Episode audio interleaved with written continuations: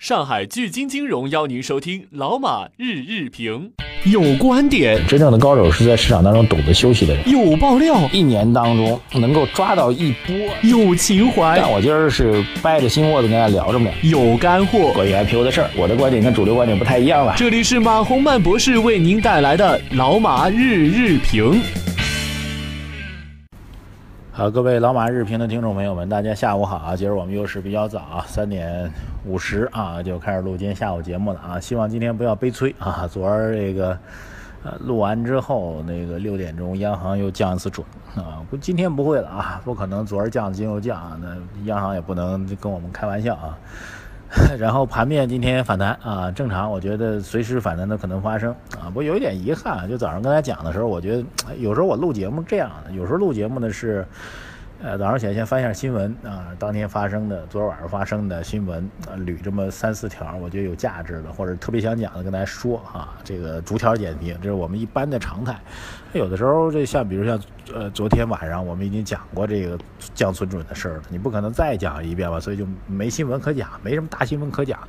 所以今天早上那段呢，其实是我自己有感而发啊，因为最近很多人在说。呃，包括今天中午吧，也跟一个这个学者，这个北大背景的一学者在聊这个中国经济跟日本经济的比较啊。我觉得就太多人把这个中国等同于日本，那这个我觉得完全不同啊。两种经济模型当中本质的不同，其实最大的不同、最本质的不同就是人口，呃，还有由人口所引发出来的结构上的不同。就比如说吧，这个。呃，当然，东京当年也说东京是全世界的东京，东京是全日本人东京啊。但是这绝对的人口数量跟中国没法比的。同样是一个规模庞大的呃城市吧，同样一个规模大小的城市，呃，中国人想到北京和上海来攒套房子的人，那绝对数量绝对比日本要多得多得多，对吧？呃，城市的面积，你说再扩大能扩大多少？那么对比于两个国家的人口数量，那简直差的天壤之别。这这房价虽然我也觉得确实高了啊，但是没办法啊，这又说多了，又说多了，这赶紧回来。这总体上来讲，我早我就跟大家解释啊，这个有时候我聊起来就有感而发啊，正好碰到一个热点话题，有感而发就跟大家这个多说几句。所以在这种时候呢，那个新闻点评的功能就弱了点，然后跟大家解释一下啊。回到今天盘面吧，大家伙最关心这话题啊，盘面这我觉得反弹正常的。唯一一点遗憾就是 没跟大家说啊，就是我觉得这个早上其实我在开盘之后碰到同事朋友的时候还在聊，说谁反弹会比较多呢？我说肯定创业板，前期跌的比较猛啊，跌的猛，这弹簧压的深，它弹起来也会高啊。当然后来也证实了。那么从短期趋势上来讲呢，这刚才有位后台的朋友给我留言啊，把念一下吧，他对我的短期趋势提出了这个。批评意见啊，他的名字叫做上海储运化工啊。他一开始给我留这样一句话，他说：“你前几天不是说要反弹到三千六百点以上吗？”我这摸着自己这小良心，我好像仔细想想，我也没说过这种话啊。这我从来没说过，我这反弹要到三千六百点以上，我好像从来没说过啊。然后我跟他说：“我说还真没说过。”然后这位上海储运化工呢继续给我留言，他说：“马博士特别喜欢你的节目，你的长期和中期趋势都看得比较准。我是一个老股民啊，所以我短期。”我比你看得准，所以我就赶紧问了。我说：“那短期你怎么看呢？”他说：“短期看空，最近还是有风险，能反弹到两千八百五十点就不错了啊。这个具体反弹什么点位，是不是短期看空，我意见不一样啊。但是我能够表达的就是，呃，市场这个连续两大波的杀跌之后呢，技术形态全部破掉了。你要修复技术形态啊，这个是需要时间的。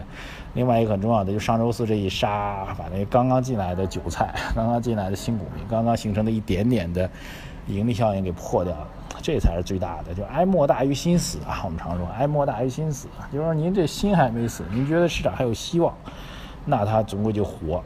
你大家伙儿都觉得这市场进来就是杀人的，我进来就是挨宰的，我出去打猎，结果被猎物当成。被猎物当成猎物给吃了，那我还打什么猎呢？对，我觉得这是一个问题，所以我觉得时间上还是要等的啊，这要说的。然后网友费尔文他说，他之前跟我说能不能加仓，昨儿他说今天不能加仓了，我还得等一等啊。然后今天又说又踏空了，安慰安慰我，哈哈哈。对，我觉得您的变化也够快的啊，安慰一下吧。这个严竹子他说能否赐教书一本啊？先留下您的这个通讯方式、时间、地点啊，没时间啊，地点。呃，名字、电话之类的啊。网友这个乡间和太极，他说又在问我们那理财的这个产品什么时候推出，等好久了啊。之前说的，我们还在做后台的技术测算啊，希望呢能够给大家一个比较稳定的、靠谱的一个回答啊。网友雷格雷他说两个月前您说要给我书，为啥到现在没有收到？我们网友我们后台工作人员给他回了一句啊，就是说会随机抽取啊。他说谢谢马老师，我是您的幸运粉丝。好像之前有朋友说我们的书在那个当当上，还有还有哪儿啊？啊，都能买到卓越啊，卓越亚马逊上都能买着，叫做这个关键词里看中国啊，大家可以去自己买也行啊，因为我们后台工作人员确实也很忙，呃，要书的朋友真的成千上万的，请您理解啊，格雷格。网友杨智慧啊，刚加我们的，欢迎您啊，欢迎您杨。坡他说：“能否从经济学历史会重演角度来讲，讲讲我们现在正重复欧美日的哪一个阶段，并据此分析来确定性的投资机会啊？这问题问的比较大哈。我早上其实您自认认真去听一下我早上那节目，早上那节目其实我已经把中国跟日本的这个发展模式做了一个简单的对比。那么欧洲其实不是一个可以值得太多效法的一个从经济上啊。”欧洲经济其实一直保持，就跟欧洲的这个经济，其实经济跟文化有时候特别相似啊，大家可以去看一下啊。这个欧洲就是这个一些古代的房子、古代的城堡、古代的街道、一些城市的核心的道路。呃，你十几年前去跟十年后去没变化啊，这其实是一个城市经济。啊，当然，你从历史文物保护或者历史文化传承角度来讲，可能觉得这是好事儿。但是我们从经济，我只是从经济角度来解读的话，那这未必是一件好事儿啊。它其实表明这经济体内在冲动的意愿不强。搞经济的人、搞投资的人一定要有欲望哈，我觉得这是特别明显。就是比如大家看那《华尔街之狼》，《华尔街之狼》那电影里面描述那主角，当然有点过了啊。这个炒垃圾股、炒垃圾债，然后操盘股票，然后呢也疯狂的这个。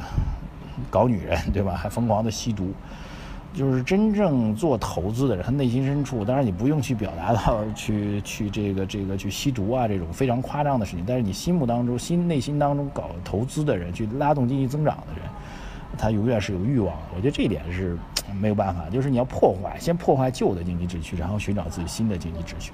那从这意义上来讲，欧洲。他俨然会从这个领域当中破除出去。其实从这样来讲，美国是比较典型的。美国的经济模式呢，往往是在打破一个旧的经济模式之后呢，就会迅速的产生下一个经济模式。啊，当然中间也会有失败的哈，就比如说那个几几年前吧，传的那个美国还传一能源革命页岩气，对吧？当然觉得哇塞，好厉害美国人啊！这个能源方面一石油都不用，自己传着页岩气啊，自己存那么多油都不用，多牛叉的一个国家。后来油价暴跌，页岩气项目也浪费了，也没人提这茬了。当时觉得美国人好牛叉，啊，其实现在想想看，页岩气这项目完全是劳民伤财嘛。啊，这个油油油价这么低了，没必要去传页岩气这种东西了，对吧？它有过失败，但是它不断在创新，在不断的在前进啊。次贷危机，那最早次贷危机往前扒。那次贷产品就美国人的金融创新嘛，对不对？包括现在互联网的一些技术，呃，包括智能的一些设备，包括我现在正在录音用的苹果手机，对吧？这都是一些破坏了旧的经济秩序，有这种欲望的企业、欲望的个人去改变这个世界。我觉得中国现在其实具备这一点啊。这我身边当然可能跟我身处上海，而且经常接触到一些企业家、经常接触到创业者有关系，呃，充满了这个创富的意愿。每天都在聊商业模式，每天像狼一样寻找新的商机，呃，我觉得这一点上来讲，我我觉得还是一个比较乐观的一个状况，不至于特别悲观吧。好，其实早上我也阐述过类似的问题啊，有时间你可以去读一读。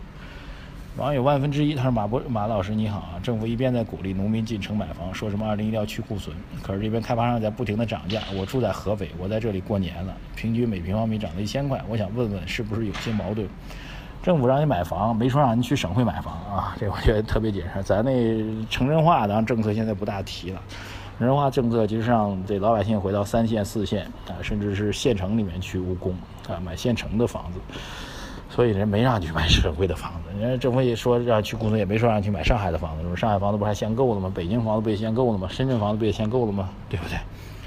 呃，所以要领悟政策啊。这个时间关系啊，说的有点多了。刚才有个问题，今天先聊到这里，希望对大家有帮助啊。关注我们的微信公众号“财经马红漫”，让大家多多的推荐更多的朋友来关注我们的微信公号吧。谢谢大家啊，再见。